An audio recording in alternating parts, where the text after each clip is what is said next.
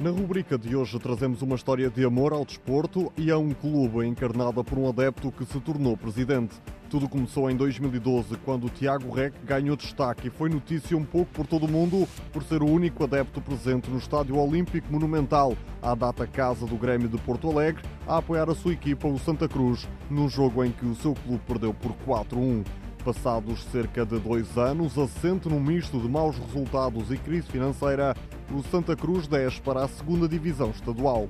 O plantel começa a desmantelar-se e a direção cai. Um dos grandes emblemas do interior do estado do sul brasileiro enfrentava assim um dos maiores desafios de sempre. E quem prontamente se disponibilizou para prestar apoio? Esse mesmo, Tiago Rec, o adepto solitário. O amor consegue mover montanhas, mas pouco pôde fazer por um clube de cofres vazios. Em 2015, após nova derrocada desportiva, Tiago atira a toalha ao chão e fica quase três anos afastado do clube, que haveria de cair para o terceiro escalão estadual no final de 2017. Ferido de morte, o Futebol Clube de Santa Cruz volta a chamar pelo adepto solitário. Tiago Rec volta em 2018 e em boa hora o faz.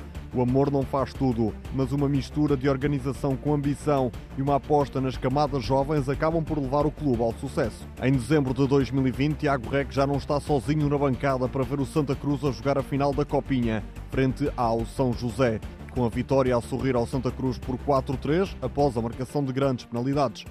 Tiago levava assim o clube de sempre ao título e à primeira participação de sempre na Copa do Brasil em 2021 um adepto solitário que chegou a presidente e um presidente que ergou a taça e colocou o clube a disputar a segunda prova mais importante do Brasil.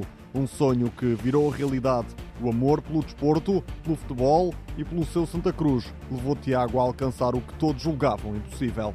No desporto, como na vida, vence sempre com ética.